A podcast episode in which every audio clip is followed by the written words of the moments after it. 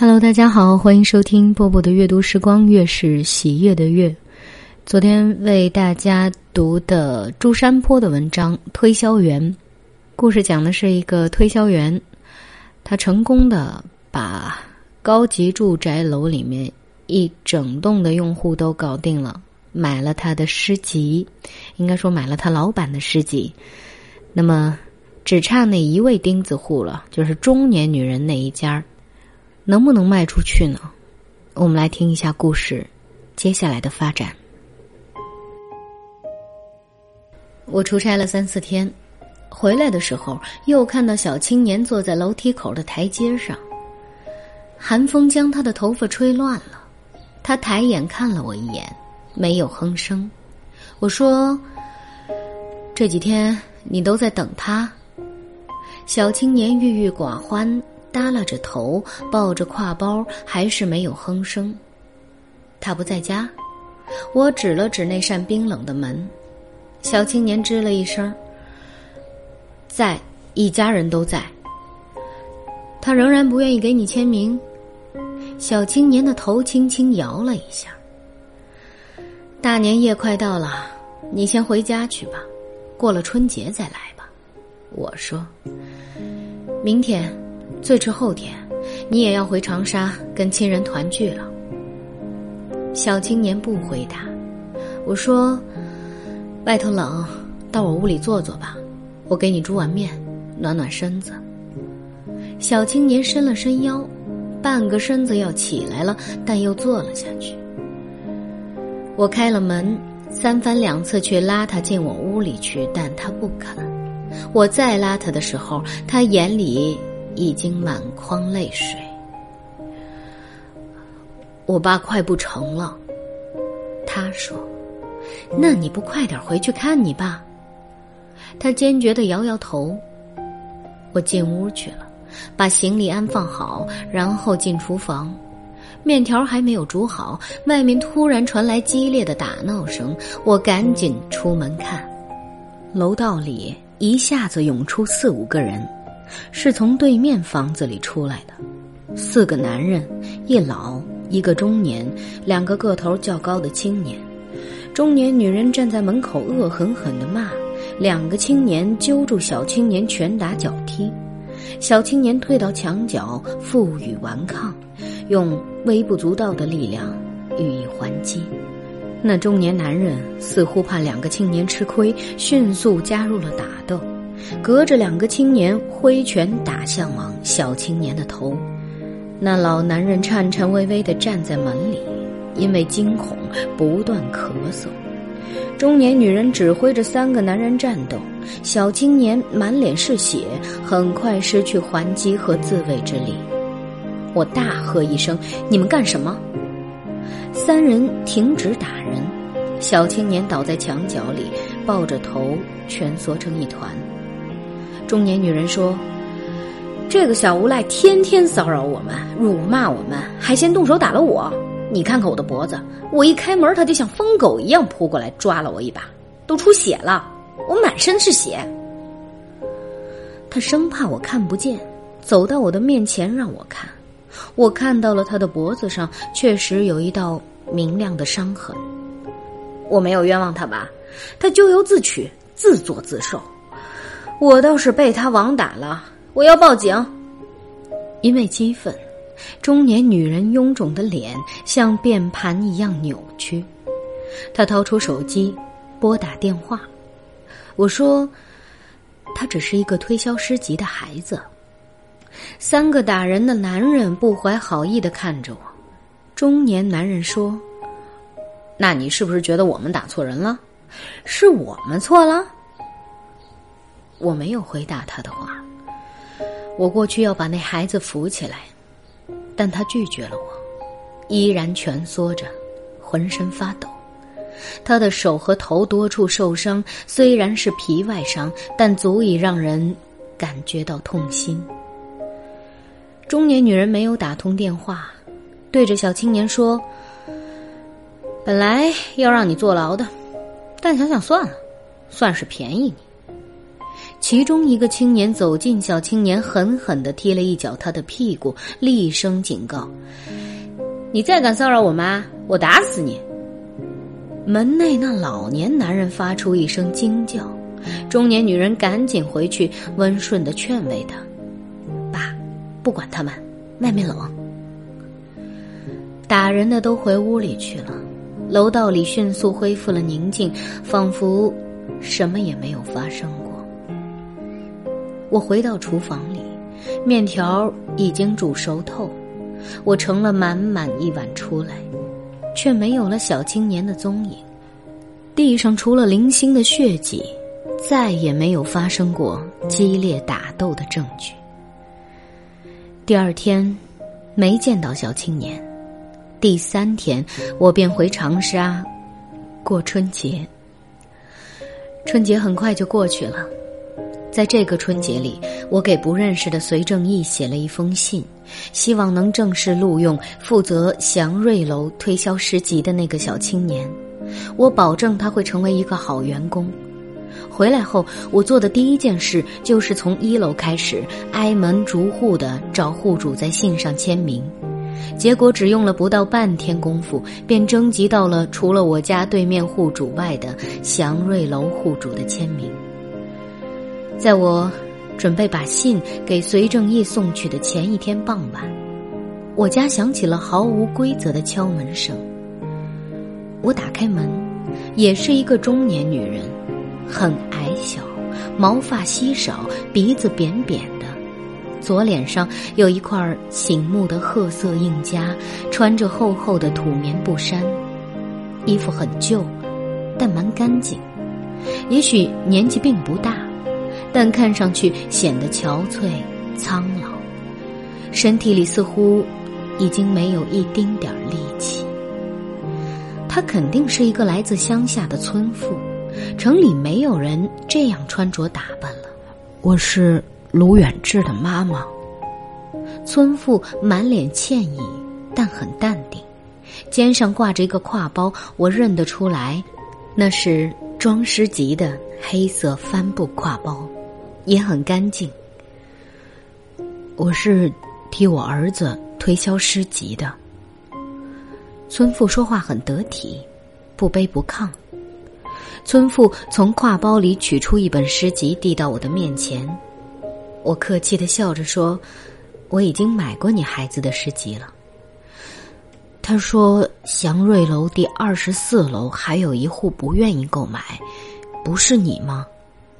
村妇有点不相信我的话，我指了指对面说：“是那户没有买。”村妇愧疚地说：“是我记错了，电梯口的右边，楼梯口的左边。啊，我是爬楼梯上来的，你的对面才是左边，打扰你了。”他转身去敲对面的门，好一会儿门才开。又是那中年女人，她的门上张贴着红艳艳的福字，门两侧挂上了喜庆的对联儿。春天已经来了，站在她的家门口，便能感觉到春意盎然。我是卢远志的妈妈。村妇把诗集递到中年女人的面前，说：“我是。”替我儿子推销诗集的中年女人吃了一惊，很快便明白了，脸上迅速露出了警惕和不耐烦的神色。我跟你儿子说过多少遍了，我不需要诗集，你怎么代替你儿子来烦扰我了？村妇挺了挺腰身，不温不火的说：“我儿子不在了。”我儿子生前说过，就只差一户了。一阵风刮过，我心里一阵紧缩。他死了。中年女人脸色大变，脸上有惶恐，她的脸比年前更加臃肿，让人担心多余的肉随时掉下来。死了。死在他爸前头。村妇平静地说：“两父子凑到了一块儿，看不出村妇的脸上有悲伤，仿佛不应该有悲伤似的。我心里很慌乱。面对个头比自己矮一半的村妇，中年女人终于低下了傲慢的头颅。村里的人都看过这本书，都说值二十块。孩子他爸虽然不认识字，但也说值。你们为什么就说不值呢？村妇叹息道。中年女人惘然不知所措，突然扑通一声跪下来：“我不是故意的，我我错了，跟你们没有关系，我不怪你们。”村妇说。中年女人还是惶恐不安，她没有穿那件厚厚的白色羊毛睡衣，身子在剧烈颤抖。村妇把诗集放门槛上。我替我儿子送这本书给你，然后从容的转身往楼梯口过去。中年女人猛站起来，飞快的从口袋里摸出二十块钱，手里扬着钞票追上去。我签，我给他签名。村妇迟疑了一会儿，但最终没有转身。只是淡淡的说：“不用了。”一切都是如此的措手不及，我不知道应该说点什么。我想问村妇一个问题：你儿子是怎么死的？但说出来的却是：“你可以乘电梯走。”村妇走到了楼梯转角，依然没有回头。他回答我的声音依然很平静。不用了，我不能白白坐你们的电梯。村妇不紧不慢，一步一步的往楼下走。很快，我便看不到他的身影。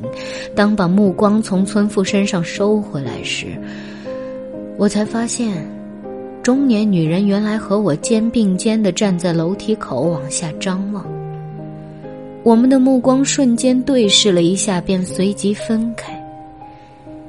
他把诗集捡起，迅速把门关上。我也只好把门关上。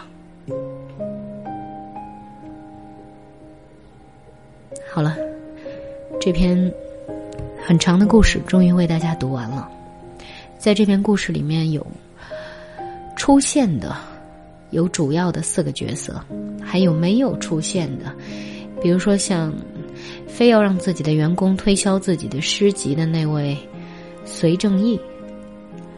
每个人在自己的阶层，有知识分子，有富豪，有对人充满了警惕和戒备心的中年妇女一家人，还有像。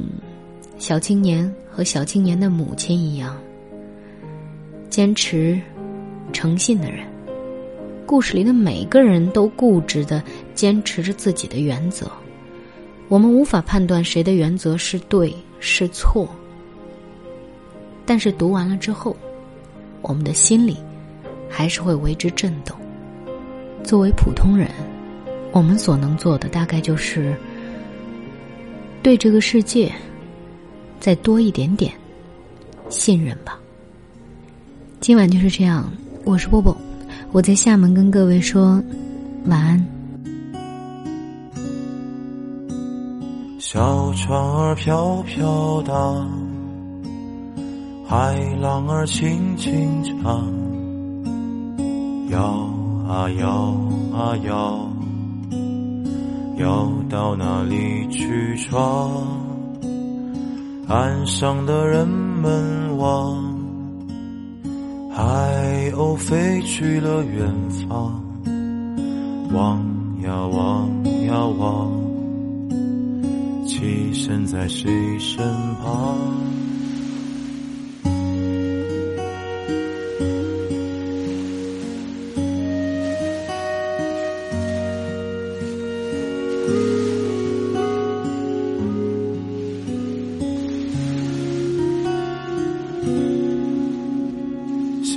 船儿飘飘荡，海浪儿轻轻唱，摇啊摇啊摇，摇到哪里去闯？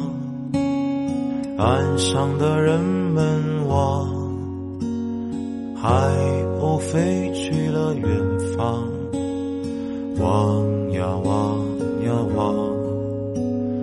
栖息在谁身旁？海风儿轻轻吹，你在何方？有我的地方，你的家乡。海浪儿轻声唱，我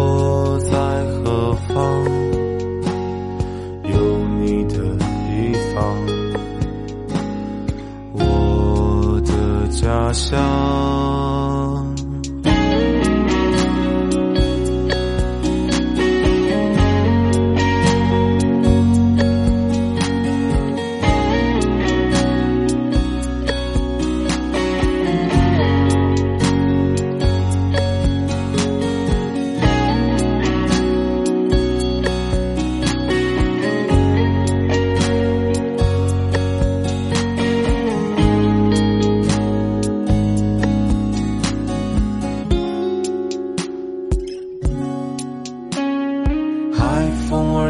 轻轻吹，你在何方？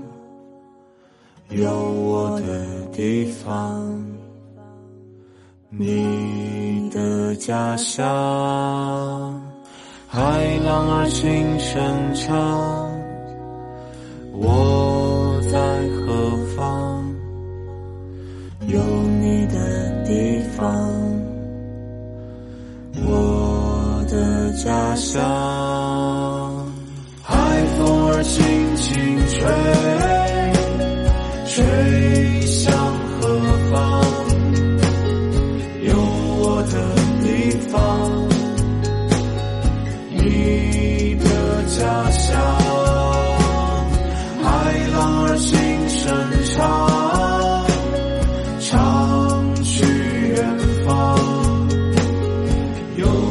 的地方，